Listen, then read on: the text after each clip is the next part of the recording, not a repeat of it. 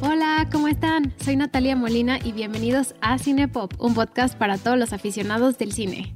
Esta semana está conmigo Fernanda Molina. Bienvenida, Fer, ¿cómo estás? Hola, Nat, muy bien, ¿y tú? Muy bien, muchas gracias. Bienvenida a Cinepop como siempre.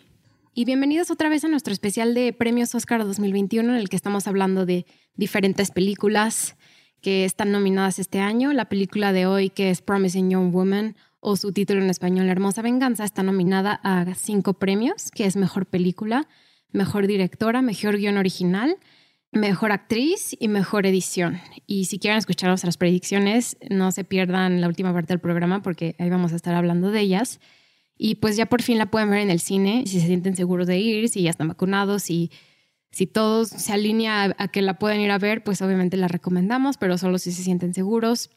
Pues esta película tuvo un estreno en Estados Unidos bastante difícil porque la estrenaron en el cine en diciembre, pero la mitad de los cines estaban cerrados en esos momentos y la sacaron a plataformas en Video On Demand, que es para rentar a 20 dólares, que estaba bastante elevada de precio, unos meses después.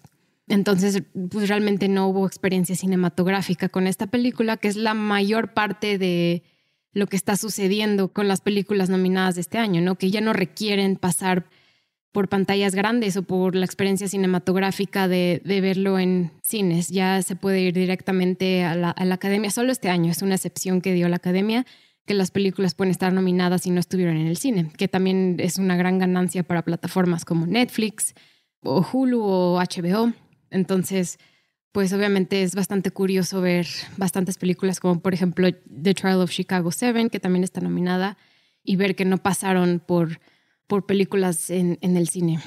Sí, es una película importante y un tema sensible, pero necesario de hablar. Y pues vamos a tratar este podcast como se trata en la película. Son temas densos y delicados, pero con al lado de, de comedia y un poco más aligerado y digerible. Hermosa Venganza no es un título que nos gusta. Creemos que es un título que tiene algunos problemas. Ahorita nos metemos más en eso, pero así la pueden encontrar, ¿no? Como Hermosa Venganza. Exacto.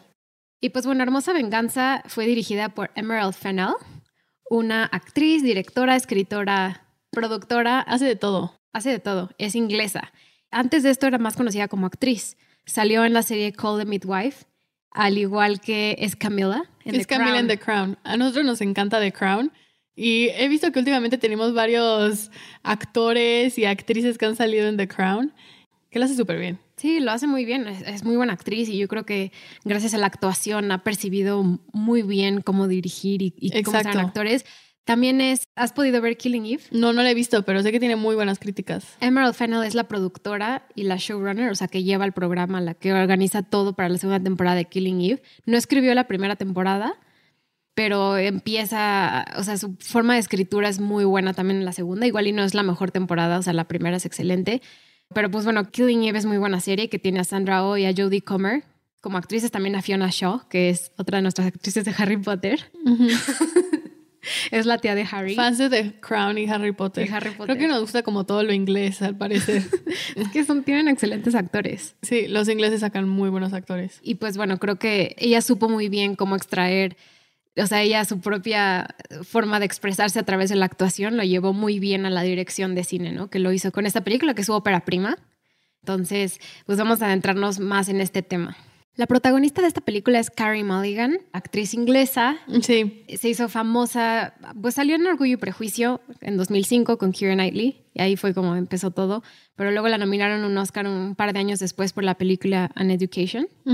Y después de eso se ha considerado como una de las mejores actrices, como actrices de drama, como que es una actriz que se apega mucho a su género, pero en esta película salta un poco de lo que hace normalmente, ¿no? Y por eso tiene muchísima especulación de que pueda ganar a mejor actriz. Lo hace excelentemente bien. Es su, actuación, en esta película está impresionante. Es, muy, muy, muy, muy, muy buena. Y por fin la vemos en algo un poquito diferente, porque siempre, como te digo, algo con un tono un poco de comedia. Exacto, con humor negro. Y algo, un dato curioso, Emma Fennell y Carrie Mulligan trabajaron juntas en una serie que se llama Trial and Retribution cuando tenían 18 años. Salieron en un episodio juntas. Ah, sí, y no se acordaban que no habían se acordaban trabajado. que ya habían trabajado juntas. Qué Sí. curioso, la vida las volvió a juntar. Sí, está interesante. Y También Karen Mulligan se me hace alguien curioso porque se hizo muy famosa por hacer el Gran Gatsby con Leonardo. DiCaprio, pero también hizo la secuela de la película Wall Street. La secuela era de Wall Street, The Money Never Sleeps, con Shia LaBeouf. Era la pretendienta, la, la novia, esposa de Shia LaBeouf en esa película. Y esa, como con esas películas, se hizo famosa, pero se ha logrado mantener en un buen lugar sin tener como que estar en Marvel o en DC. O sea, no, hace, no ha hecho ninguna película como, como de un género de superhéroes. Y con esto es de las contendientes número uno para ganar el, el premio de la Academia este año. Estoy emocionada. Hay muchos contendientes este año. Hay muchas, entonces veremos si ella, al igual que otra de las actrices que ya mencionamos en programa pasado, que fue Vanessa Kirby. Y también habíamos mencionado a Amanda Seyfried Amanda en Seyfried. Mank. Sí, pero esa sería De, secundaria. cierto, Pero sí hemos, nos hemos enfocado en las actuaciones de las mujeres. de las mujeres Ajá. de este año. Lo que también se me hizo interesante de esta película es que fue producida por la productora de Margot Robbie, que es Lucky Chap Productions, que también el año pasado hizo la película de Birds of Prey, que fue la película de DC donde sale de Harley Quinn, Margot Robbie, pero ella como que desde hace tres años que empezó esta productora se ha dedicado a ver y escoger guiones que le interesan mucho, ¿no? Entonces, gracias a Margot Robbie, también Emerald Fennell tuvo la oportunidad de hacer esta película. Sí, es- su compañía de producción también ha producido I, Tonya, que es una de mis películas favoritas, que ojalá hablemos de esa película. Sí, hay que hablar de ella, definitivamente. Está padrísimo que haya productoras hechas por mujeres, por mujeres actrices. Y temas de mujeres, con actrices mujeres como protagonistas. Sí, de acuerdo. Entonces, vamos a ver qué otras películas nos trae Lucky Chap Productions. que es Un ojo ahí. un, ojo a, un ojo a lo que nos puede traer en el futuro, ¿no? Porque no sé si viste Birds of Prey, No, no la he visto. pero está divertida. O sea, no es la película más increíble de, de DC que existe, pero está muy bien. O sea, está mejor que Justice League y las otras películas que ha sacado DC últimamente. Lucky Chap, que no sabía, va a producir la película de Greta Gerwig, en la que sale Margot Robbie, la de Barbie. Sí, sí había escuchado algo así. Esto va a estar muy interesante, a ver cómo hacen esa película de Barbie. ¿Es live action o es este? Creo que es live action. ¿Es live action? action. Y también están produciendo una película de Yargos Lantimos, que es el director de The Favorite. Entonces vienen buenas cosas para Lucky Chap Productions. Sí, sí. Hay muchas películas con las que estamos emocionadas. Sí. Pero bueno, ya platicamos sobre Carey Mulligan, que protagoniza esta película y lo hace maravilloso. Otro de los, de los actores es Bo Burnham. Lo que se me hace muy curioso es que es director y dirigió y escribió una película que se llama Eighth Grade, que es una película preciosa. De hecho, cuando hicimos el podcast de Coming of Age la consideré para incluirla en, en mi pequeña selección. Le fue muy bien con esta película. Entonces se me hace muy interesante cómo tanto Bo es actor y director y Emerald Fennell también es actriz y directora. Hacen de, lo- las dos cosas y creo que es- se entienden muy bien. Y él es un comediante realmente. Creo que esa es su primera actuación en una película. No, había salido, salió en The Big Sick y en algunas otras películas. O sea, como que en cine no ha sido tan famoso, ¿no? Es más como por sus videos de YouTube y por sus Sí. stand-ups. Sí, exacto, porque él surgió como un comediante en YouTube y subía canciones a... desde que tenía como 16 años. Son canciones originales con letras cómicas. No sé si tú has visto alguno de sus stand-ups. Vi uno. No, no es mi humor, la verdad. No, a mí tampoco me, me encantó. O sea, eh, lo bueno es que es como dinámico y, y- Ujú. y sabe muy bien cómo improvisar, ¿no? Exacto, sí, o sea, se le reconoce mucho, tiene mucho talento musical, toca el piano increíble, sabe rimar de una manera impresionante y es muy ocurrente, o sea, yo no podría hacer para nada lo que él hace. No es específicamente mi humor, pero le ha ido muy bien y es muy popular. Y de, de Carrie Mulligan dice que se moría de risa haciendo esta película con Bo Burnham, porque pues, es una persona muy, muy chistosa. Sí se nota como mucho la, eh, la comedia, ¿no? En esta película, porque la película llega a ser humor negro, pero también llega a ser un thriller. A veces, ¿no? Entonces ese cambio a comedia, Bo Burnham lo hace muy bien. Y Karen Mulligan, que lo, lo hace excelente. Y Sí, todos los otros actores, pero, pero lo hacen bien. Quiero saber, antes de que nos metamos a hablar de la película a detalle, me gustaría saber como tu percepción general. Antes de decir como cualquier spoiler o cualquier cosa, ¿cuál es tu percepción general? Y si la recomiendas a alguien que no la haya visto y que está escuchando este programa antes de ir a ver Promising Young Woman. Yo desde que vi el trailer, yo sé que a ti no te gusta ver trailers, pero... Sí, no. nunca los Anti-trailers. nunca vi ningún trailer. Yo sí lo vi y, y me llamó muchísimo la atención. Se me hizo un tema muy interesante y de inmediatamente era una película que quería ver. Y la verdad no me defraudó. Hay muchas críticas y opiniones encontradas, pero yo sí es una película que recomiendo y creo que es un tema del que debemos hablar. No es una película perfecta, pero el hecho de que se estén haciendo este tipo de películas y que se estén poniendo estos temas en la mesa, a mí es lo que se me hace muy valioso. Entonces, yo sí la recomiendo, te guste o no te guste, es importante tener esta conversación. Sí, yo también la recomiendo ampliamente. O sea, me, pareció una película no solo que tiene temas importantes, pero es una película divertida. Es una película que cambia de humor de un momento a otro, que es difícil que en otras películas funcione y aquí a veces funciona, a veces no, pero casi siempre funciona y vale mucho la pena por la, tanto las actuaciones de Bo y de Carrie y de Alfred, o sea, salen Alfred Molina, o sea, salen muchísimos actores, Molly Shannon, o sea, hay, varios actores que aunque salen poco, tienen como papeles muy interesantes, entonces vale la pena que la vean. Sí, es divertida, es para pasar el rato, agarrar tus palomitas y... Sí, y pasarla bien. Y aparte de que tiene temas muy relevantes y son muy apegados al, al Me Too y a la época a la que vivimos, ¿no? La película también nace de un género que se llama revenge movie. El revenge movie se puede traducir como cine de violación y venganza, que tampoco puede, igual y no es la mejor traducción de la trama, porque revenge movie puede involucrar muchas cosas, no necesariamente cine de violación. Pero normalmente es, vemos un personaje y sobre todo este género se hizo muy famoso en los 70s. Y ahorita qué bueno que vuelve a resurgir, o sea, como mencioné, los temas de las mujeres y el Me Too y todo lo que está sucediendo de la revelación de lo que necesitamos enseñar como mujeres para manifestar lo que nos ha pasado no solo ahorita, sino durante cientos de años. Es importante tenerla, pero creo que nace de ese género de revenge movie, que es una mujer que fue torturada, violada, acosada. Luego este personaje sobrevive a eso y hace como un tipo de, de revancha o de de acto de, enojo hacia la persona o hacia el acosador o hacia la persona que la maltrató, ¿no? Sí, es una película que se habla mucho sobre la rabia femenina y el enojo femenino, que como sociedad es un tema problemático, porque al hombre se le permite enojarse y a la mujer no tanto. O sea, un hombre enojado puede ser valiente, puede ser heroico incluso, pero una mujer... Sí, héroe de guerra. En es un héroe de guerra, exacto. Pero una mujer violenta está loca o seguro está en su periodo, o como lo quieran decir. Una mujer enojada siempre es una controversia. No es algo que vemos. Sí, estoy de acuerdo. Y justo ese tema de la película es la que ahorita está causando controversia que es algo que también de lo que vamos a hablar más adelante. Mucho de lo que se critica de esta película es justo eso. Sí. O sea, todavía como sociedad nos espantamos cada que vemos una mujer enojada. Es como, ¿cómo que se enojó y quiere venganza? ¿A poco? ¿Cómo puede haber una mujer enojada? A ver, ¿cómo? ¿Cómo? Pues bueno, con esto quiero pasar a hacer un pequeño resumen y después de eso va a haber spoilers. Sí. La película trata de, de una joven de 30 años que se llama Cassie Carrie Cassie, siempre me confundo. Sí, Carrie. Carrie es la actriz. Carrie Mulligan es la actriz, Cassie Logan es el personaje, ¿no? Que es una chava de 30 años, muy guapa, que sabemos que trabaja en un café. Y esto está en el trailer, ¿eh? Como dijo Fer, lo que hace en las noches es, va a bares, pretende que está borracha y engaña a los hombres, los que ven el bar, para que ellos piensen que ella esté borracha.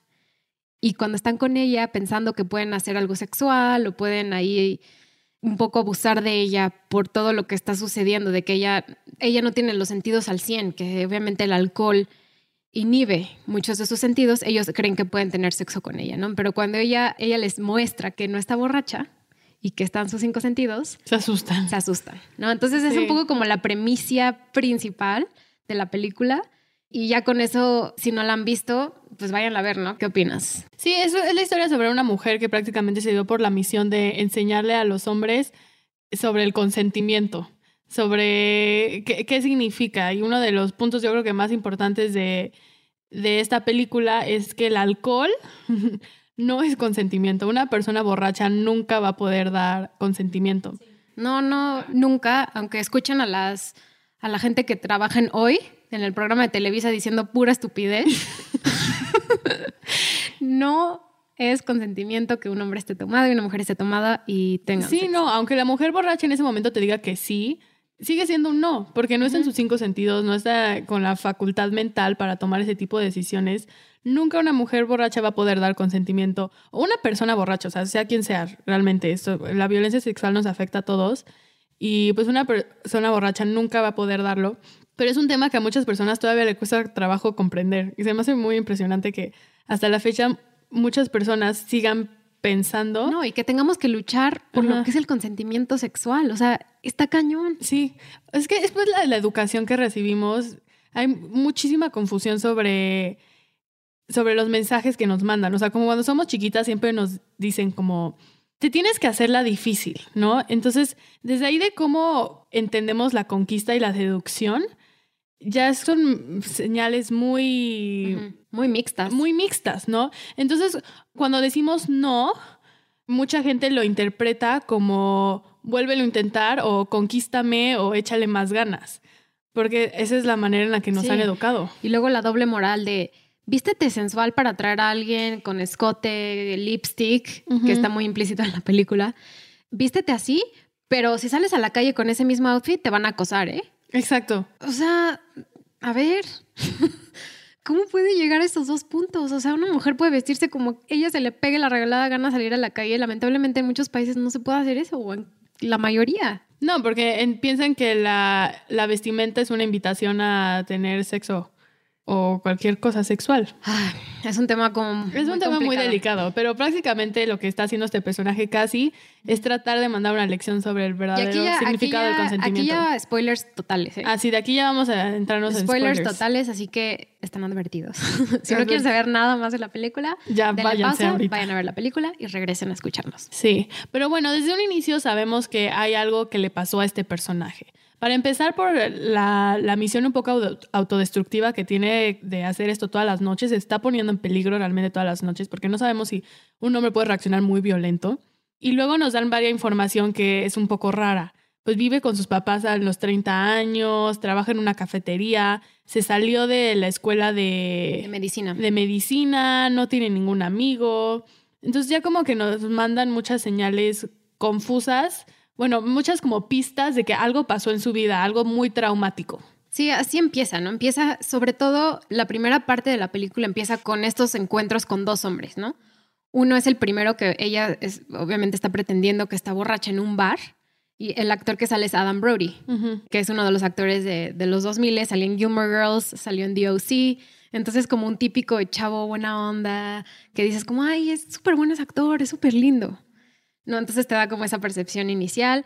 Y otro de los actores es el actor que sale en Superbad, que es el actor de McLovin. Sí, eso, eso me lo acaba de... El actor es este Christopher Mintz-Plasse. Me acabo de dar cuenta de eso, la verdad. No había hecho la conexión. Se ve diferente, ¿no? Y entonces ella va a la casa de McLovin, no es McLovin. Va a la casa de, McLovin. Un personaje que se llama, en la película se llama Neo. Que creo que ni Pero siento que sí podría ser el personaje de McLovin. Podría ser McLovin totalmente. o sea, creo que, por eso lo escogieron. Sí. Porque podría ser ese... Como teto. Sí, hombre inocente, como, ay no, yo no sabía que estaba, o sea... Yo no sabía que eso era malo. Ajá, exacto. Aparte tiene unas frases súper machistas de típico hombre que dice, ay, yo no entiendo por qué las mujeres se ponen maquillaje. Sí, o cómo se visten. Sí, ¿Por qué te pones maquillaje si eres bonita sin maquillaje? Ay. no, esa, esa escena de verdad, desde la primera de con Adam Brody y luego está con McLovin, ya le estamos poniendo McLovin, pero es que ese actor no se puede conocer por otra cosa. Así lo vamos a llamar, McLovin. Porque aparte recuerdas que antes de, la, de que ella va a la cita con él, ve videos de YouTube. Ah, sí, del blowjob lift. De cómo maquillarte los labios para hacer un blowjob. Y, y dato curioso, la persona que hace el tutorial es Emerald Fennell. es un la, cambio. la directora de la película. sí, ella hace el tutorial y entonces ves cómo se maquilla los labios súper exagerado, pero súper, o sea, porque lo está haciendo como con ese propósito. Sí, sí, está haciendo como justo todo el tipo de cosas que la gente te dice que no hagas porque te pones en riesgo, ¿no? Sí, así es. Entonces, casi es una persona que también vemos que la venganza le mueve. No sabemos qué venganza o qué es lo que su propósito inicial en la película le está llevando a hacer esto, ¿no? Pero sabemos que es algo que la llevó a un enojo total. Sí, está aferrada a un trauma está muy grande. Incluso que no ha sanado. se ve que, o sea, esos dos casos de los hombres son de, unos de los muchos que hizo, porque tiene una libretita que va poniendo los números de personas que ha hecho eso, ¿no? Donde va con ellos y les dice, a ver, tú no me vas a hacer nada porque yo no estoy borracha. Ujú. Entonces, desde el principio sabemos que ella, ella lo hace con- muy, o sea, como muy constante. Y tiene como diferentes colores que nunca te dicen qué significa cada color, pero yo supongo que significa qué tan mal se puso la cosa Ujú. o algo, porque a veces lo marca con una pluma roja, a veces con negra o azul. Y vi que le preguntaron a Carrie que qué significaba y dijo que eso era algo Ah, que sí. solo Entre ellas dos. entre ella y Emerald, o sea, era algo entre ellas dos. Uy, eh, me da mucha curiosidad. A mí saber. también. La película, de hecho, no lo mencionamos anteriormente, se estrenó en Sundance el año pasado, Ah, sí. en 2020. O sea, salió hace ya un año. Entonces, seguramente, o sea, de lo que estoy calculando, la grabaron hace un año y medio o quizás dos. Entonces, ya, ya lleva un rato que la grabaron. Pero en Sundance también fue muy popular. Fue una película que, como ya mencionamos en nuestro programa de Llámame por tu nombre, nos encantan las películas de Festival de Sundance. Sonda, otra de Sundance. Pues casi después de que vemos que tiene estos encuentros, llega al café donde trabaja, que por cierto, donde trabaja, su jefa es este, la actriz Laverne Cox, que es el personaje de Gail, que es una actriz trans. Entonces está bien también que empecemos a ver más personajes ahí que no tienen nada que ver, de hecho, con que... Sí, porque yo ni sabía que era trans, entonces, o sea, eso no es relevante. Sí, no es relevante, es como incluir personajes que no tienen que ver con el sexo, o sea, nada más como generales. Exacto, eso es muy, está- yo lo veo muy bien. Sí, está en un café y vemos que un chavo que se llama Ryan llega ¿no? y empieza a coquetear con ella y ella como que no se deja. Le, se- escu- le escupa en el café. Se ve como el típico niño así como medio tetito que se pone nervioso con las mujeres y que no sabe cómo acercarse a ellas. Y nos muestran que se conocían antes, que se Exacto. conocieran en, en la escuela de medicina. Ella ya lo había conocido en algún momento de su vida y ella cuando se da cuenta de eso le llama más la atención, que estuvieron juntos en la escuela. Y ahí es donde empezamos a escuchar de un personaje que no vemos que se llama Nina. ¿Quién es Nina? Es la mejor amiga de, de Cassie. Y vemos que Cassie ve muchas fotos de ella de chiquita.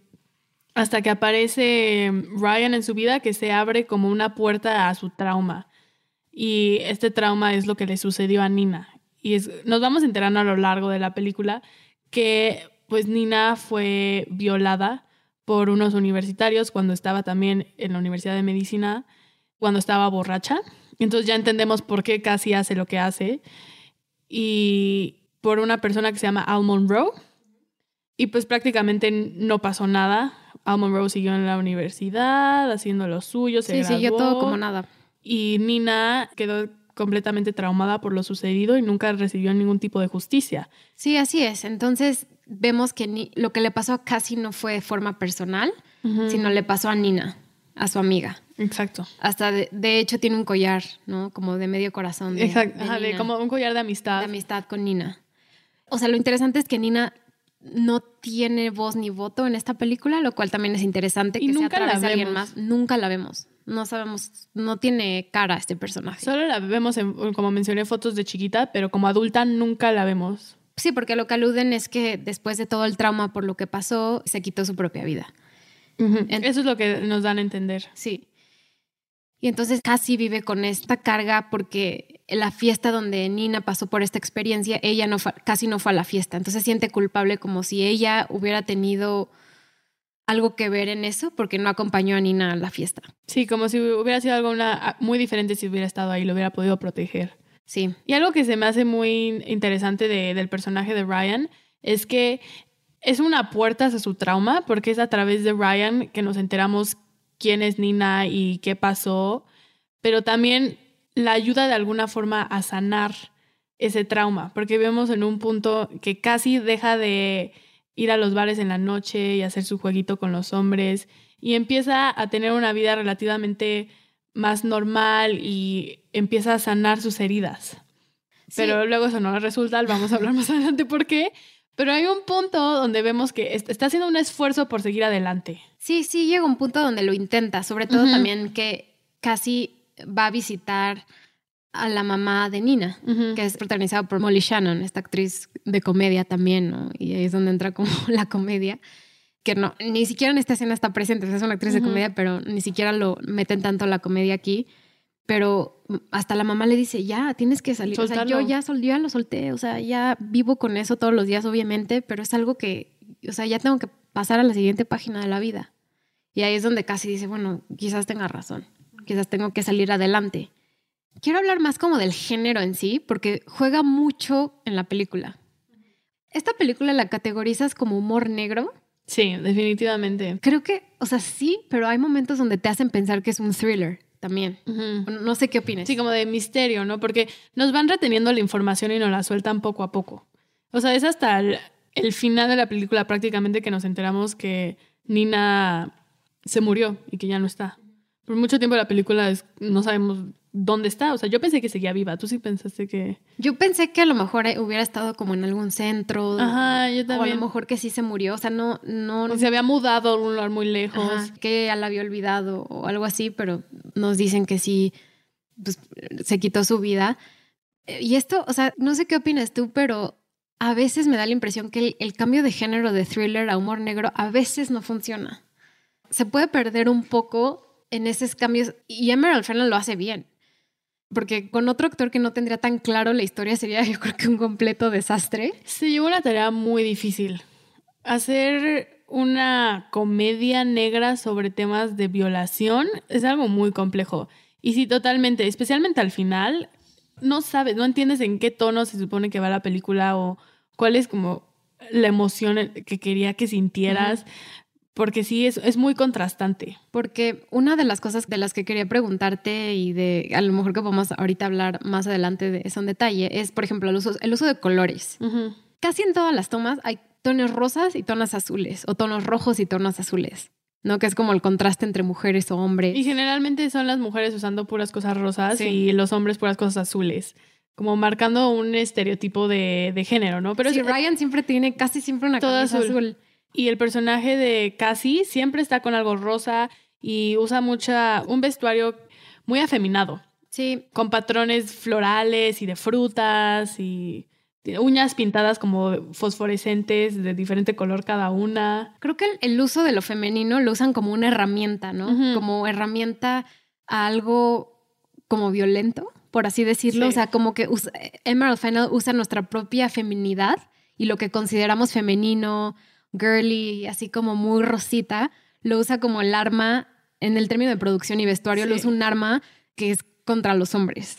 Sí, tienes mucha razón, porque generalmente cuando vemos películas de mujeres empoderadas, lo único que hacen es que agarran a una mujer y la vuelven masculina. Ajá. Y lo que quiso enseñarnos Emerald Fennell con esta película es que una mujer femenina, una mujer que le gusta la música pop, que le gusta el rosa, que le gusta el maquillaje y cosas asociadas a la mujer, hay mucho poder en eso, en ser femenina.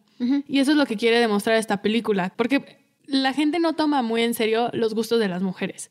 Se burlan de la música que producimos, las películas que vemos, eh, los libros que leemos, incluso hasta los deportes que hacemos. O incluso, ¿te acuerdas que hablábamos de eso en el podcast de Sofía Coppola, el maquillaje?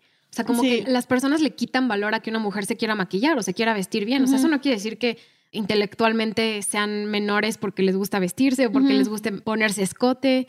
No le quita valor a eso de ser femenino. Y lo que también quiero interpretar de la película, lo que quiero ver es que lo femenino no implica si naciste con una vagina o con un pene. Exacto. Sí, o sea, no importa el género, que, o sea, como que da igual lo femenino a lo masculino. O sea, esta forma de manifestar tu feminidad puede ser tanto masculina como femenina. Y no hay nada de malo en eso. Porque mucha gente asocia todo lo femenino con debilidad. yo me acuerdo cuando era chiquita no me gustaba que me dijeran que era girly, porque lo asocias como algo malo, o sea, como si ser mujer y ser femenina y tener gustos de mujeres es no es algo de prestigio, no es algo que o que se categorice como un fen fatal, ¿no? Que es Exacto. o sea, una película que podemos decir a lo mejor revenge movie que es Kill Bill.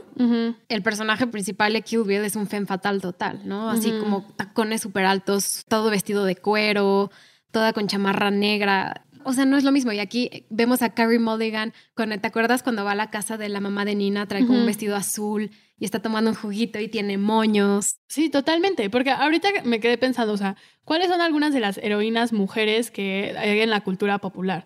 Me quedé pensando en personajes con los que yo crecí, como Katniss Everdeen de The Hunger Games o Trees de Divergent, que son personajes con los que yo crecí. O incluso caricaturas como Kim Possible. Exacto.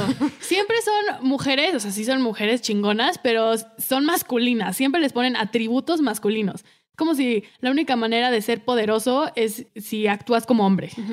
Porque en las películas, por ejemplo, de James Bond, Ajá. donde no es el personaje principal Sí. una mujer, son las Bond Girls, ¿no? Están como aparte.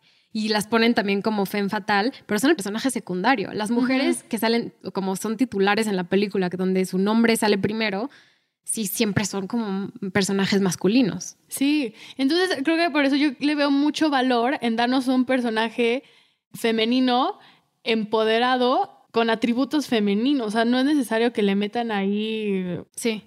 Quiero saber tu opinión de esto. Ajá. Una de las canciones principales de la película es The Stars Are Blind Ajá. de Paris Hilton. Sí, Una canción de 2005. sí. Y es una canción así como muy superficial y es Paris Hilton y entonces la canta con Ryan en ese momento, ¿no? Entonces es para mí, a mí me llevó un recuerdo de cuando era adolescente como muy cañón, ¿no? Como que tiene un vibe de los 2000 que no se le puede, o sea, no lo puedes quitar, también tiene Britney, también tiene Sí. todo. Pero como ya sabrán todos nos escuchas porque siempre hablamos de esto, Fer es de generación Z y yo, y yo soy millennial, o sea, ella es centennial y yo soy millennial. Entonces quiero saber, antes de que vieras el trailer o que leyeras cualquier cosa, tú cuando escuchaste esa canción en la película, ¿sabías que era Paris Hilton? Si te soy honesta, creo que ni siquiera había oído la canción. no la conocía, me siento muy mal de decir eso. No, es que no, no creciste con esa canción. Es como si, por ejemplo, yo te dijera, adivina que en una película salió Call Me Maybe. A lo mejor. Bueno, Call Me Maybe sí la Por eso digo, o sea, como si Sí. hubiera sido Call Me Maybe, hubieras dicho, ay, sí, esa Sí, canción es súper Sí, exacto. Yo Call Me Maybe la ubico perfecto. Aparte, The Stars Are Blind ni siquiera Ujú. se considera como algo que sea como de buen gusto. Como que es un poco de cultura kitsch o quizás de lo malo de los 2000 Y creo que ese es el punto. Ese es el punto también. Ajá. Y lo hace también bien Emerald. También hay una hay la canción de Toxic de Britney. Sí, hicieron una, una versión instrumental de puras cuerdas y quedó, la hace de hecho Anthony Willis y quedó muy buena. Está muy padre esa versión de. Toxic. Ujú. Es como que se están poniendo de moda las canciones acústicas. No sé si ya viste la serie de Bridgerton en Netflix, Vi el primer episodio. pero ponen muchísimas canciones en acústico. Pusieron Shawn Mendes, Taylor Swift, Billie Eilish.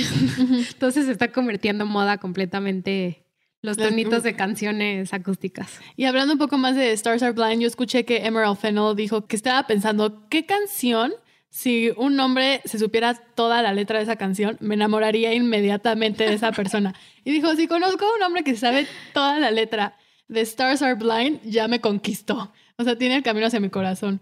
Entonces por eso puso esa canción. Está muy interesante. Ujú. Sí, ese momento está, aparte están en una farmacia y entonces Ajá. vemos un letrero súper neón de farmacia de que están Sí. ahí dentro y todo el mundo como, ¿qué están haciendo? Está rarísimo esto. Pero está padre, ¿no? Que 15 años después que haya Sí. salido esa canción, podamos verlo y que para sobre todo consumo femenino signifique algo para nosotros verlo, ¿no? Porque podemos ver el empoderamiento de mujeres y de lo que significa una canción que a lo mejor culturalmente no se considera de buen gusto o que se considere como de alto nivel cultural o como quieran interpretarlo y se vuelva algo como muy diferente 15 años después desde que salió. Aparte Paris Hilton le mandó un tweet a Emerald y a Carrie que decía como ya escuché The Stars Are Blind en la película y me encantó ¿En el momento, sí. Ese momento es muy interesante porque parece una comedia romántica al 100%.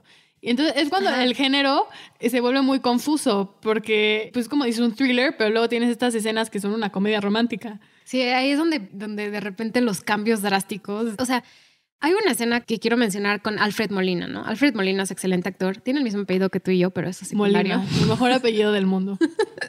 Por eso es excelente actor. Por eso, y aparte es Doc Ock en Spider-Man, en las películas de Sam Raimi, pero bueno, eso es otra cosa. Y sale, ¿qué será? ¿Una escena? ¿Dos escenas? O sea, no sale nada. Y él es un abogado que esta casi sabe que él apoyó mucho a hombres universitarios con dinero de salirse de los problemas que tenían de acoso sexual.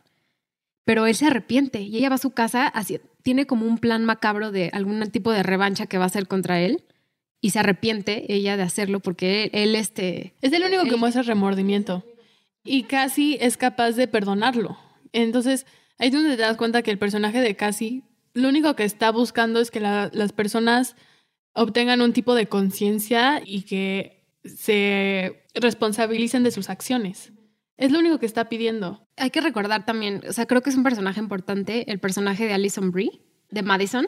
Sí, tenemos que hablar de Madison y Dean Walker, es importante. Sí, so- son dos mujeres que tienen un, un papel muy contrastante al de Cassie. Ajá, sí. El personaje de Madison es una amiga, no sé si era su amiga, pero era una compañera de la escuela de la universidad, que cuando salió el caso de Nina y cuando se enteraron que pues Nina había sido violada, nunca la apoyó.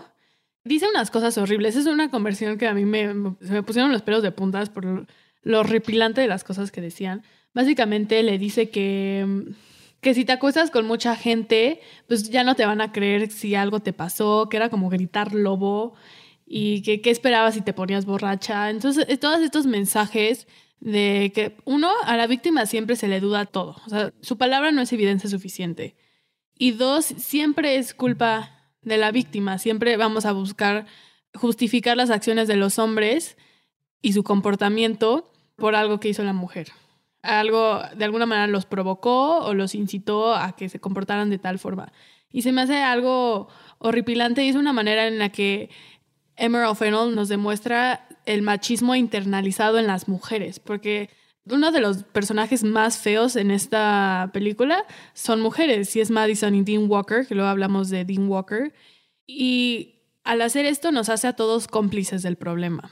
El sistema machista no es un problema de género, es un problema de todos, todos somos parte de.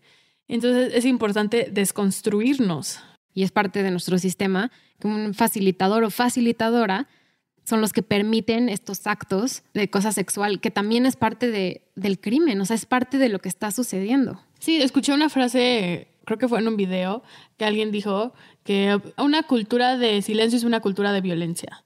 Entonces, el no hacer nada y el quedarte callada cuando pasan estas cosas enfrente de ti es parte de esta cultura violenta. Es parte de que los violadores caminen en nuestros salones y en nuestra calle sin ninguna consecuencia y que nunca reciban ningún tipo de, de justicia a estas víctimas. O que muchas veces sean figuras de poder, que es lo que vemos con la, la decana, ¿no? Que es el Dean Walker. Es protagonizado por Connie Britton y ella supo lo que pasó por mucho tiempo y no hizo nada. Aquí es donde a lo mejor podemos empezar a cuestionar moralmente a casi. Sí, casi es un personaje muy defectuoso no es una representación del bien en ningún momento. Yo no creo que sea ninguna justiciera, como su misión es hacer justicia, pero sus medios son cuestionables. Y lo que le hace a, estas mujeres, a Madison la, la hace creer que la violaron, la emborracha, la engaña de que están tomando las dos, pero solo estaba tomando Madison, y la deja botada con un hombre. El hombre no le hace nada, era un actor pagado, pero le hace creer cuando despierta que había sido abusada sexualmente. Y a Dean Walker le hace creer que su hija está siendo acosada también sexualmente por... Por estudiantes. Por estudiantes. Igual que lo fue Nina. Exacto, por universitarios. Aquí es un poco confuso porque te metes un poco... Es, es controversial. Sus actos son controversiales. Finalmente no, no les hace nada, pero está muy feo el hacerles creer esas cosas. Sí, este tema es complicado porque como espectador puedes decir, casi es una justiciera. Es alguien que es un vigilante, como es el término, como muchos superhéroes se, se, habla en inglés, como alguien que está defendiendo a los poco privilegiados de los que tienen poder. Es un vigilante o una justiciera en ese sentido, o es alguien que está usando la violencia igual que la violencia fue usada hacia ella. Exacto, sí, como una venganza ojo por ojo, ¿no? Y de alguna forma la única manera en que hace que se puedan poner en sus zapatos estas mujeres es con estas experiencias. Cuando, por ejemplo, ahorita me acordé que cuando estaba pasando todo lo de feminicidios en México, muchos de los argumentos eran de, imagínate que le pasa a tu hermana, a tu mamá, a tu prima. Y digo, qué horrible que como sociedad tenemos que pensar que le va a pasar a nuestra mamá, a nuestra prima y a tu hermana para que podamos ser empáticos. Porque si se trata de un extraño, no somos capaces de sentir la misma compasión y empatía. Es hasta que nos pasa a nosotros que podemos eh, darnos cuenta del problema y podemos reconocer el problema. Y eso es justo lo que pasa con estas mujeres. Es hasta que lo viven en carne y piel que abren los ojos. Y ahorita que mencionaste esto, o sea, quiero hablar o sea, un poquito, no quiero meterme tanto en esos temas, pero los temas de violencia tanto en nuestro país como en otros países. O sea, estaba leyendo que en México en 2020 hubo 5.380 casos de violencia extrema. O sea, no de, ni siquiera es de acoso de nada, de violencia extrema, Y hubo 6.365 víctimas de violencia extrema. O sea, casi 6.500 mujeres fueron matadas por el simple hecho de ser mujer, o sea, feminicidio, y por actos de violencia. ¿no? Y eso es en México, o sea, hay como más, más datos de, de, acoso mucho más grandes, pero solo quiero remarcar este número de la violencia que existe, ¿no? En, en, nuestro país, o sea, y eso es aquí en México, pero por ejemplo en Estados Unidos, que es donde, donde sucede la película, una de cada seis mujeres americanas ha experimentado algún tipo de, de acoso sexual. Sí, realmente si te pones a ver las estadísticas son horripilantes. Sí. Y pensándolo que la mayoría de las violaciones ni siquiera son reportadas. En Estados Unidos hay unas estadísticas, varía mucho del, del estudio y el año, pero más o menos una estimación, el 60% de las violaciones ni siquiera son reportadas. Exacto, entonces y, esto es lo reportado, imagínate lo no reportado. reportado. Y entonces me pensé como, ¿y cómo será en México, no? Hay una investigación que hizo México Evalúa y el 97.7 de las violaciones no se reportan. Eso significa que no se reporta nada, prácticamente. No, y habla mucho de, de, nuestro sistema de justicia. Imagínate sentir miedo de ir a reportar que alguien te acosó o te violó o te hizo algún acto de violencia hacia ti. Tener miedo de que te delatarlo a tus propias autoridades es terrible. O sea, es una impunidad espantosa en la que vivimos. Sí, es que hemos creado un espacio de hostilidad impresionante hacia las víctimas, donde, o sea, creo que el trauma no solo es el acto de violencia, sino lo que viene después. Y ya no sé qué es peor, si la violación o lo que pasa después, que suponemos que es la razón por la que se suicida Nina. O sea, no solo por la violación, sino por todo lo que sucedió después la gente no te cree, te tachan de mentirosa, te tachan de puta. O sea, ahora resulta que tú eres una puta porque uh -huh. te violaron. Sí, que tú lo incitaste. Sí, exacto. Y entonces, y luego hay esta falsa creencia de que las acusaciones falsas son muy comunes. También vi que un estudio en Estados Unidos vio que solo el 2 o 6% de las acusaciones que se hacen son falsas. Y este porcentaje incluso está inflado porque muchos de estos casos los tachan como falsos y no hay evidencia suficiente. Pero es muy complicado comprobar un acto de violencia sexual. Entonces, porque no hay evidencia suficiente no significa que no pasen. Y muchas de las veces son los mismos círculos sociales, sociales. de personas donde pasa este acoso o este uh -huh. abuso. Son en nuestros mismos círculos sociales, amistades, familiares, sí. conocidos. Y eso es lo que está mal. O sea, no, sí, obviamente existe un riesgo de que alguien en la calle te haga algo, pero no, el riesgo está en la gente que te conoce, ¿no? Y en la película son la gente que conoce qué es lo que le pasa a Nina. Sí, de hecho, dicen que cada 8 de 10 violaciones son personas que ya conoces, personas en las que confías, amigos, familiares. Y esto es una, una de las razones que, que explica mucho los personajes masculinos en esta película, porque tenemos esta idea de que, o sea, como asociamos a las violaciones, creo que todos podemos estar de acuerdo, bueno, espero que todos podamos estar de acuerdo, que las violaciones son una cosa horrible y espantosa. Entonces tenemos esta idea que solo personas horribles y espantosas son capaces de hacer estos actos. Es por eso que cuando nuestros amigos y familiares y personas conocidas reciben este tipo de acusaciones de este crimen que hemos asociado como algo horrible porque lo es, inmediatamente decimos no es posible o la sociedad dice no y entra en un sí es proteger de negación proteger a, la, a, a, hombres o proteger a alguien que está en figura de poder. Exacto. es una protección siempre de de no, no, o sea, obviamente mi hijo no haría eso, o mi hermano sí. no haría eso, o mi amigo no haría eso. Sí, ¿no? y justo lo que esta película trata de mostrar es que estos actos monstruosos no necesariamente son cometidos por personas monstruosas. Uh -huh. Por ejemplo, el personaje de Al Monroe, que es el violador de, de Nina, o sea, aparenta ser un buen chico, que quiere mucho a... es buen estudiante, deportista, que quiere mucho a su comprometida, que ni siquiera quería strippers en su fiesta. Entonces aparenta ser como pues un... no es alguien que te pinte de violador quiero hablar a más a detalle como con este tema, con uh -huh. la escena de al final, ¿no? Sí. Vemos que casi se da cuenta por un video que le enseña Madison, se da cuenta que Ryan fue de estos facilitadores que permitió que Nina fue acosada, ¿no? Entonces su visión de niño bueno, que ya sabemos que Emerald Fennell lo, lo hace a propósito, hizo casting de puros niños buenos sí. para que dijéramos, ay, pero es súper lindo ese actor, me Exacto. encanta, me encanta. ¿Cómo? O sea, ¿Cómo? Pero él cómo hizo, ¿no? Entonces solo hizo casting a, a actores que teníamos conocidos, al igual que sí. Ash Schmidt The New Girl, que es la serie de, de Zoe de Chanel, que es el, el, actor Max Greenfield. O sea, salen como puros actores que conocemos de series, sobre todo, o de cosas como conocidas en la tele. Pero bueno, ella se da cuenta que, que fue engañada por él y decide ir a la casa donde están haciendo la despedida de soltero del violador, ¿no? Que es Al Monroe, como ya mencionaste. Y ella llega vestida como enfermera, como uh -huh. si fuera la stripper. También muy exagerado su outfit y con una peluca Y aunque todos estuvieron con ella en la escuela de medicina, nadie la reconoce, ¿no? Porque así también es parte de eso, ¿no? No reconocer a alguien que, con el que conviviste mucho tiempo, ¿no? Que suele suceder mucho.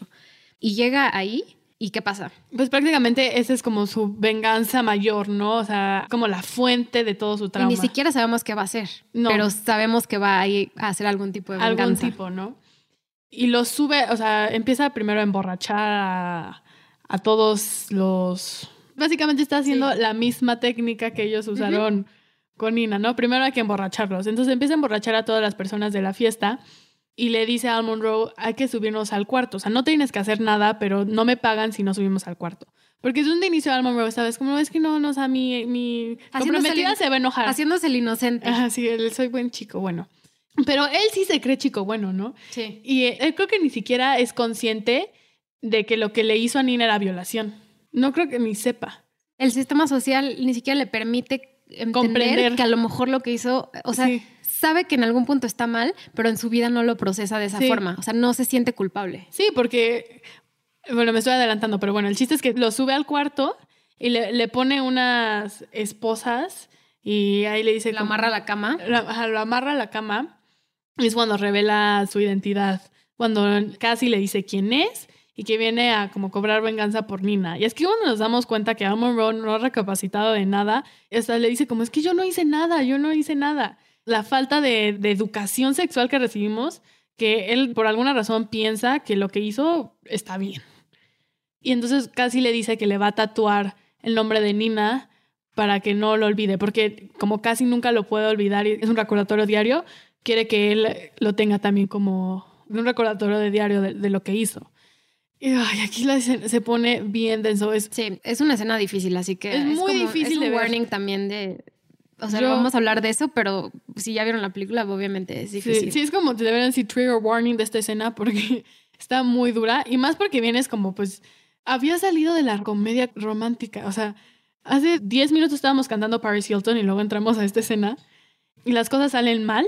El chiste es que Al Monroe logra zafar una mano de, de las esposas de la cama y asfixia a Cassie.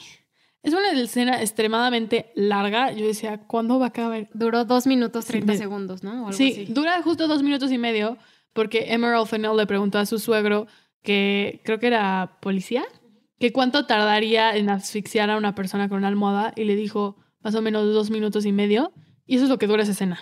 Se me hizo eterno. Yo sentí que me estaba quedando sin aire también, igual que casi, porque por lo difícil que es, es esa escena. Yo decía, no se puede morir, o sea, no. Yo decía, no. es posible, no, no, no, como ahorita se va a salvar, algo va a pasar, alguien va a entrar. O sea, creo que hasta la escena siguiente yo seguía sin creer que se había muerto.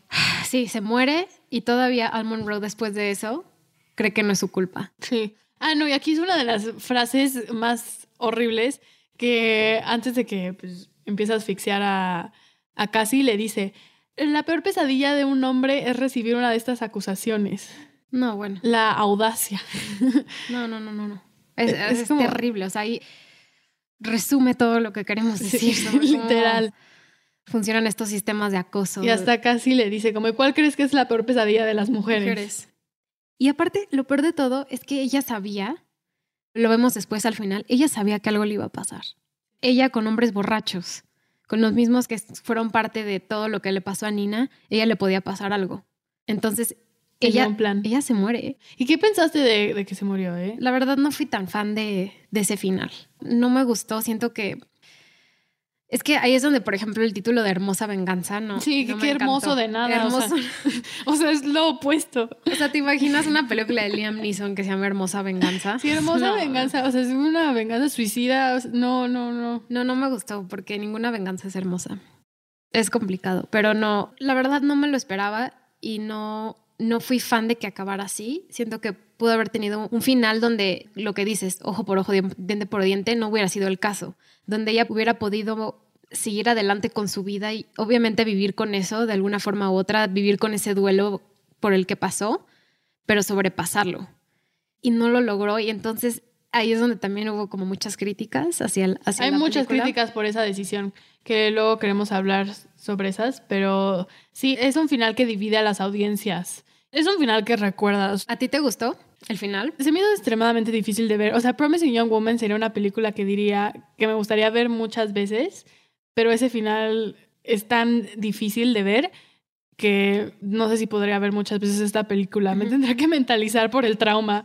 También ahí, ahí es donde digo que el cambio de género quizás no haya funcionado de la mejor forma, porque nos hacen pensar que esta comedia que hay durante toda la película y cómo crea un arma a través de la comedia y de lo feminista, y diciendo como, ah, mira, así lo estoy haciendo, pero de repente como, boom, aquí está la violencia. Y está en tus ojos esta violencia. Sí. Y es donde digo, a ver, toda la película me dijiste que, o sea, que no existe tanto esa amenaza que hay a, otros personajes, pero aquí sí lo vemos muy presente. Sí, totalmente. Sí te saca muchísimo de tono de donde venías. Y de hecho, vi una entrevista con Emerald Fennell y ahorita hablamos un poco de lo que pasa después, pero ella pensaba acabar la película ahí, porque al día siguiente llega uno de los amigos de, de Almond Row y deciden hacer como si nada pasó y quemar el cuerpo de, de Cassie. Y Emerald, o sea, el primer tratamiento que escribió, ahí acababa la película, en la fogata, cuando la queman. Y los productores le dijeron, está muy deprimente. O sea, no puedes hacer eso. ¿Y qué es lo que agrega? O sea, ¿qué es lo que agrega al final? ¿Tú crees que haya funcionado o no haya funcionado, no? El final es, o sea, queman su cuerpo, pero su celular está ahí. Y entonces ella tiene como algo planeado que en el momento en el que no vea su celular en mucho tiempo, o sea, algo hace en su celular que si algo le pasa, le manda un mensaje masivo a todos sus conocidos revelando lo que pasó, ¿no? Que la mataron o todo lo de Nina, ¿no? Entonces sabemos que los terminan arrestando. Sí, o sea, prácticamente tenía todo planeado por si algo le pasaba, que yo no creo que casi tenía una misión suicida, yo creo que más bien era una mujer muy precavida y sabía que pues, se estaba poniendo en riesgo, entonces tenía todo planeado por si las cosas salían mal y prácticamente le avisó al abogado dónde iba a estar, decía, si no regreso, investigarlo. Sí, investiguen lo que Investiga mi muerte. Y pues el video creo que sale y llega la policía a la boda de Al Monroe y es prácticamente cuando se obtiene este tipo de catarsis de venganza, que es un catarsis a medias y es una justicia a medias porque pues a costa de qué? De dos vidas, la de Nina y la de Cassie. Y pues obtenemos un tipo de justicia con Al Monroe yendo a la cárcel. Sí, al menos terminamos con eso, ¿no? Con justicia de lo que pasó. ¿Tú cómo sentiste ese último final? Por lo menos a mí sí me dio como un alivio y sí suspiré porque yo... La verdad ahí lo que me pregunté es, ¿alguna vez si estuvo enamorada de Ryan. de Ryan o no? O lo sabía desde el principio, que yo creo que sí estaba enamorada de él. Yo sí creo que estaba enamorada. Y luego pero se dio verlo, cuenta por el video. Verlo en ese video fue demasiado fuerte. Sí, también vemos que hace venganza contra Ryan. Y Ryan también al final es un cobarde. Porque es incapaz de decirle a la policía, o sea, cuando la policía le pregunta, ¿sabes dónde está Cassie? Él sabe perfectamente dónde iba a estar. Y no le dice a la policía. Ah, sí, cierto. No le dice, pues por miedo, lo mismo, de que se arruine su carrera, de que no sé qué. Y entonces vemos que Ryan no es tan diferente al resto de los personajes masculinos de la película. Bueno, ese final, ahorita quiero hablar un poco sobre las críticas que ha tenido de lo que dice la gente. Muchas personas dicen que pues casi es un personaje que lo reducen prácticamente a un evento traumático, que es la única emoción que le conocemos es el enojo y que nunca vemos ningún proceso de sanación y que la reducen a su dolor. ¿Tú qué opinas? Sí, ya también hablamos de eso un poco.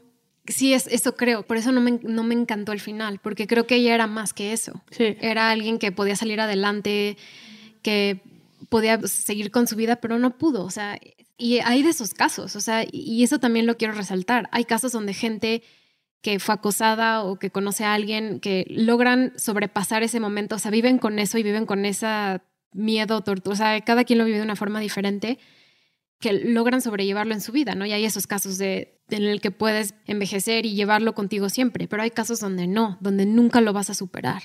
Y este es el caso de esta película, no lo llevan al extremo de ella no lo supera, pero tampoco tenemos, o sea, Nina no tiene agencia en esta película, no tiene una forma de expresarse. Sí. Que eso también digo, ella no pasó por eso, entonces es como difícil llevar a ese final. O sea, ese es como un, problema que tiene la película. Sí, esa sensación de justicia medias no se me hizo tan mala porque siento que es muy realista en el sentido de que pues sí, Amon Rowe termina en la cárcel, o sea, tu atacante, como lo quieras ver, termina en la cárcel, recibe consecuencias, pero lo que le hizo a sus víctimas es algo irremediable. Y eso pasa en, cualquier caso de violación. Es algo que, aunque esa persona sufra las consecuencias, el dolor y trauma que te ocasionaron no se va a ir. Y pues creo que crea esa sensación de nunca realmente puedes obtener algún tipo de justicia. ¿tú crees que puedes obtener justicia en ese tipo de casos? No, no, no creo que se pueda. Sí, y este fue el caso donde, aunque haya pasado todo eso, Nina no se murió. Perdió su vida esta batalla de, esta experiencia que tuvo. O, sea, y, o sea, hay gente que pasa por eso. Ahí es donde podemos como un poco decir que el final funciona, o sea, para otras personas y quizás para mí no. Pero eso fue como lo complicado. Sí, a mí me funcionó creo que más de lo que las demás personas admiten. A mí hasta eso no se me hizo... Su muerte sí es muy cruda, pero, o sea, se me hizo realista, se me hizo algo probable que podría pasar. O sea, no es el final que hubiera, me hubiera gustado, pero entiendo la razón de eso y creo que hay mucho valor y creo que Emerald Fennell tuvo mucha valentía en poner este final porque no se la jugó a la segura. Sí. Y sabía que era un final que iba a tener mucha controversia y para atreverte a hacerlo en tu primera película creo que es algo como que se le debemos reconocer, es una directora muy valiente. Sí, en eso estoy de acuerdo. Quiero concluir el programa con hubo hace unos meses la publicación Variety, que es de las más populares en el mundo del entretenimiento, publicó una, una reseña de, de, esta película donde en su mayoría fue buena, o sea, fue una reseña positiva. Pero hay un párrafo donde dicen que quizás el papel de Cassie no le quedaba tan bien a Carrie Mulligan, que a lo mejor hubiera sido un mejor fit para esto la productora de la película, que es Margot Robbie. Sí, yo creo que esta crítica es creo que una prueba del sexismo que todavía existe en nuestra sociedad y escuché muchas personas en otras de las críticas decir como, es que no es una historia nueva, o sea, es algo que ya sabemos, o sea, no basta con solo apuntar el problema, o sea, ya sabíamos esto. Y luego sale un artículo como eso y no, aparte, lo peor de todo es que el Washington Post sacó otro artículo que dice, nosotros los críticos sí podemos hablar de la, si un actor queda bien para un papel o no. O sea, todavía el Washington Post dice, está mal Carrie Mulligan. Es que, ¿cómo es posible que estemos juzgando la apariencia de los actores sobre su trabajo y sobre su actuación. Y solo se le hace, o sea, perdónenme, pero se, se le hace mucho más a las mujeres que a los hombres. Es desproporcional cómo juzgan a las mujeres por su físico. Y estamos llegando a un punto donde ya no importa tanto el físico de un actor para interpretar a alguien. O sea, ese es el punto de la actuación. Sí.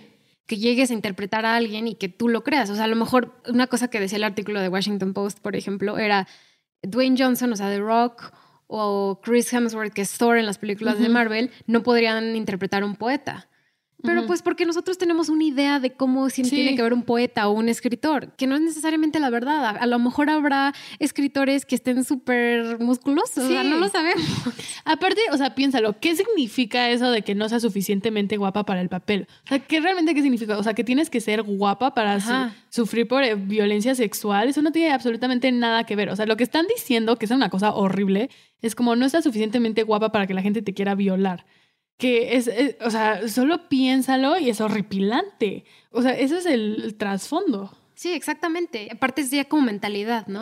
La fe fatal que hablamos antes, ¿no? El como la chica Kill Bill, que tiene que verse de una forma súper espectacular, que Margot Robbie es súper guapa, pero Carrie Mulligan también, es súper guapa. Que es también es súper guapa. Exacto. No tiene nada que ver. Aunque, y yo sí me enojé muchísimo cuando vi ese artículo. Sí, la misma Carrie Mulligan en una entrevista, o sea, también esto es a través de Variety, que Variety hace como una serie de entrevistas de actores entre actores. ¿Con Zendaya? Hizo, una, hizo, la, hizo la entrevista con Zendaya y Zendaya le dice, yo sé que tú hablaste de esta publicación y les dijiste lo, lo mal que estaba, ¿no? Entonces como que hablaron de eso, pero está bien que ella que tenga esa voz pueda decirlo, porque hay muchísimas actrices, hay muchísimas, no o sea, no solo actrices, o sea, figuras que, o sea, eh, famosas o no famosas, trabajes o donde no, donde no trabajes, que te están juzgando por tu imagen. Y te tienes que quedar calladita. Y mucha gente le, le advirtió a Cassie que se quedara callada, a Carrie, perdón, a Carrie que se quedara callada y dijo, no, o sea, esto no se me hace una crítica razonable. Esto no debería ser una crítica válida. Y Variety le pidió perdón. Sí, le pidieron perdón. Justo sale un disclosure al principio del artículo, como le pedimos perdón a Carrie Mulligan por las interpretaciones que están ahí, pero ahí siguen. Sí. ahí está, o sea, buscas el artículo de Variety y ahí está. Sí, o sea, sale. lo puedes leer, yo lo leí. Sí, sí. cualquiera lo puede leer, lo puede Y buscar. eso que salió en diciembre, la crítica. No, Sí. está muy impresionante cómo puede haber cosas así. ¿Quieres hacer las predicciones de los Oscar a ver cuáles gana? Sí. ¿Quieres empezar? Sí, pues bueno, esta película está nominada a Mejor Película, Mejor Director, Directora, Mejor Guión Original, Mejor Actriz y Mejor Edición. Sí. Yo creo que va a ganar. Es que no sé, estoy entre mejor actriz, es- estoy entre Carey Mulligan y Vanessa Kirby. Y entre mejor guion original, estoy entre este y Sound of Metal. Entonces yo creo que esas pueden ser las dos en las que puede ganar, pero me debato. Yo creo que seguro, seguro, seguro gana Guión Original. Estoy bastante segura de eso. Eso sí lo puedo decir. O sea, ¿no crees que gane Sound of Metal guion original? No, creo que va a ganar esta. Ay, es que el, el guion de Sound of Metal también me encantó, pero Sí, igual. también. Creo que va a ganar Guión Original y Mejor Actriz. Sí. Creo que Carey Mulligan puede ganar. Sí, la verdad estaría feliz con que ganara alguno de esos dos premios, pero también estaría feliz si ganara Sound of Metal y Vanessa Kirby. Entonces, ¿Qué posibilidad tiene ganar Mejor Película? a mí me gustaría. Sí, pero no tiene posibilidad en ¿Tú mi crees? opinión. Yo se lo daría en lugar de a Nomadland. Pues ya veremos. O sea, quedan dos semanas para los Oscars, entonces va a estar divertido estas dos semanas y ver en otros premios que están sucediendo, como premios de los escritores, productores, a ver a qué le están dando a cada uno. Así es. Pues ya en dos semanas sabremos qué gana Promising Young Woman, pero tiene que ganar a fuerzas algo. No pueden no, No darle ni, ni un premio. Yo, la verdad, sí espero ver a Emerald Fennell ahí este, recogiendo su premio a Mejor Guión Original. Sí, ojalá. Pues bueno, y con eso quiero cerrar la conversación de hoy. Espero les haya gustado Hermosa Venganza y creo que nuestra conversación también espero que les haya traído cosas interesantes y un análisis bueno. Sí, es un tema que nos apasiona, entonces decidimos hablar bastante de la, de la violencia sexual, porque creo que esto es algo que incita a la película. Y sí, creo que una manera de sanar como sociedad es contando este tipo de historias y haciendo este tipo de películas. Entonces, Sí, que haya más guiones así. Más, muchos más. Debe haber, o sea, que aunque no les haya gustado tanto el final, bueno, como a mí, que Sí. no tanto a ti, sí más, pero eh, este tipo de historias son súper importantes. Y cómo está hecho y cómo está contado y toda la producción, las actuaciones, creo que vale mucho la pena. Totalmente de acuerdo. Entonces, hagan más películas de este tema, sean buenas o malas. El chiste es que se hagan. Ajá, Exacto, el chiste es que se hagan y a ver qué más podemos ver de Emerald Fennell. Nos puede traer como cosas muy interesantes en el futuro. Yo también creo que es una directora que hay que ponerle ojo. Pongan ojo a Emerald Fennell y a Loki Chap. Yo creo que nos pueden traer cosas interesantes en el futuro. Sí, así es. Y pues bueno, pues muchas gracias por escucharnos. Muchas gracias, Fer. Muchas gracias, Nat. Y nos vemos hasta la próxima. Gracias. Bye. Bye.